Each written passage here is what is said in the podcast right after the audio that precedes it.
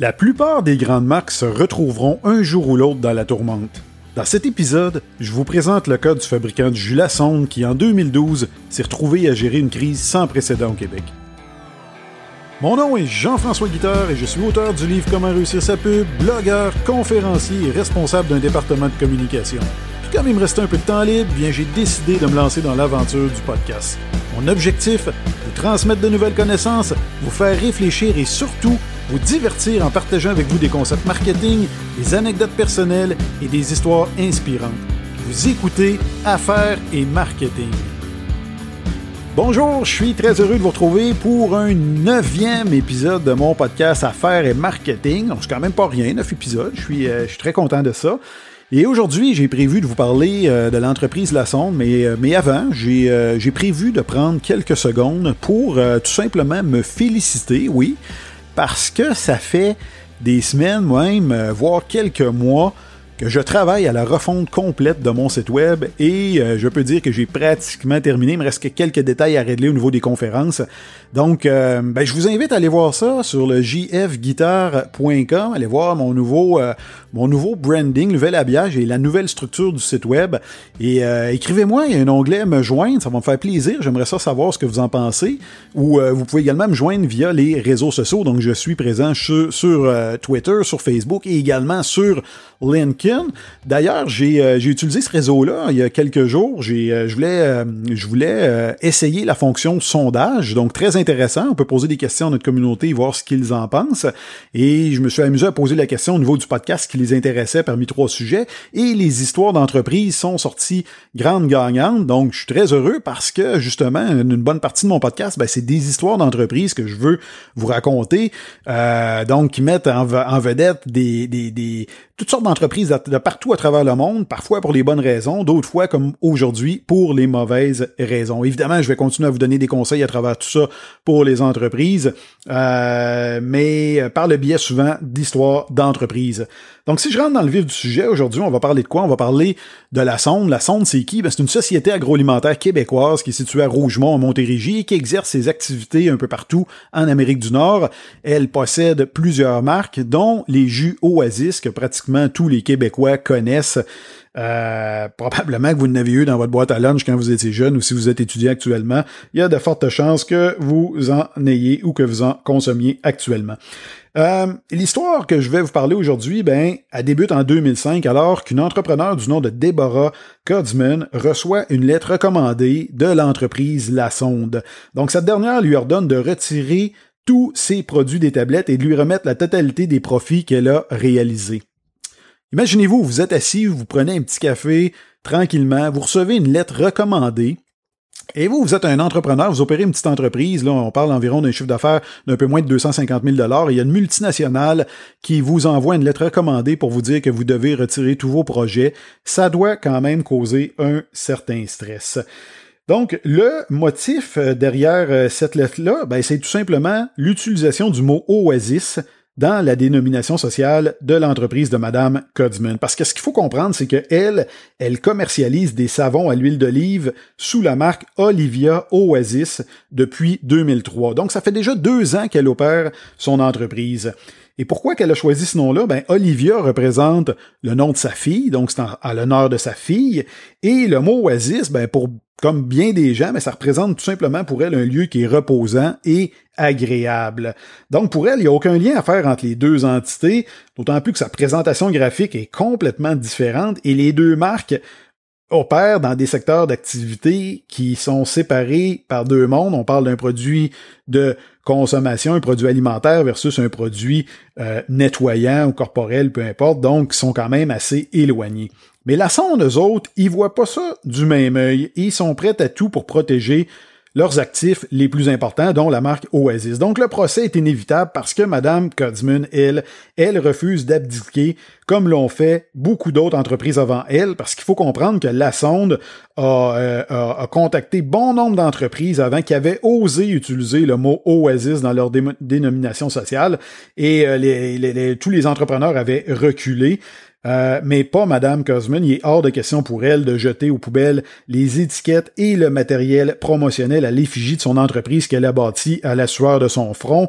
Comme je l'ai mentionné, ça fait déjà deux ans qu'elle utilise cette marque-là et qu'elle a tout son visuel, tout son branding est développé, donc il est hors de question de reculer. Donc, évidemment, il va y avoir procès, et ce dernier va s'échelonner sur cinq jours en octobre 2009, soit quatre ans après la réception de la dite lettre. Imaginez-vous, vous êtes euh, une entreprise qui vous euh, qui vous menace, une multinationale, et vous avez cette épée de Damoclès sur votre tête pendant quatre longues années. Et non seulement ça, mais le jugement va tomber seulement dix mois plus tard, donc une autre année à attendre que, à, se poser la question, est-ce que je vais gagner ou non?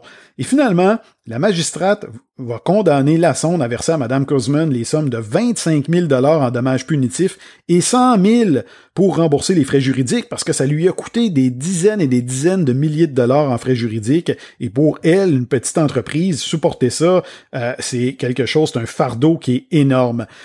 Mais malheureusement pour elle, le producteur de jus va aller en appel sur la question du recours abusif.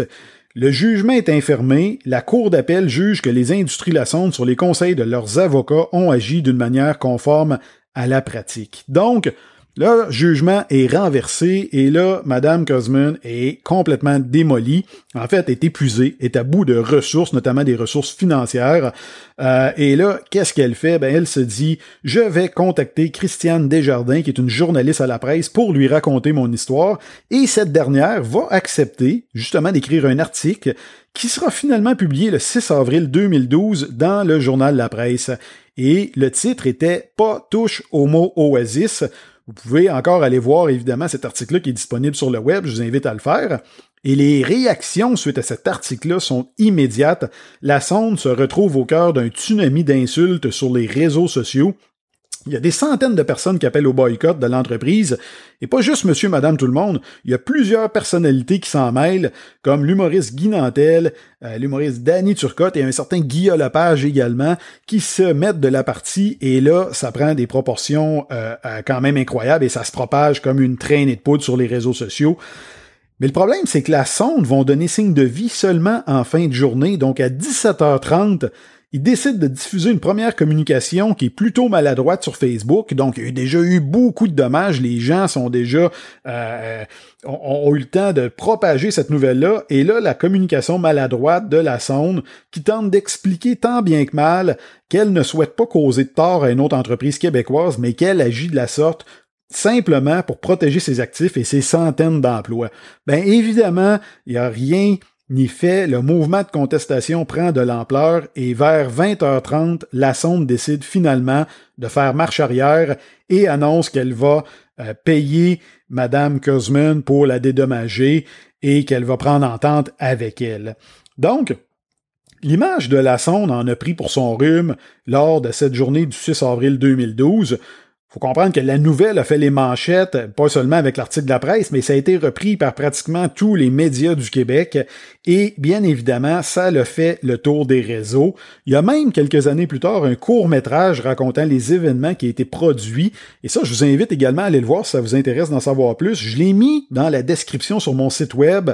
Vous allez dans podcast, vous sélectionnez cet épisode-là et vous allez avoir la description d'épisode. Vous avez le lien YouTube pour, euh, pour pouvoir écouter ce court-métrage-là que, si je ne m'abuse, même euh, été en nomination pour un prix. Donc, c'est un petit 15 minutes intéressant. Euh, si vous avez rien à faire, je vous invite à le visionner.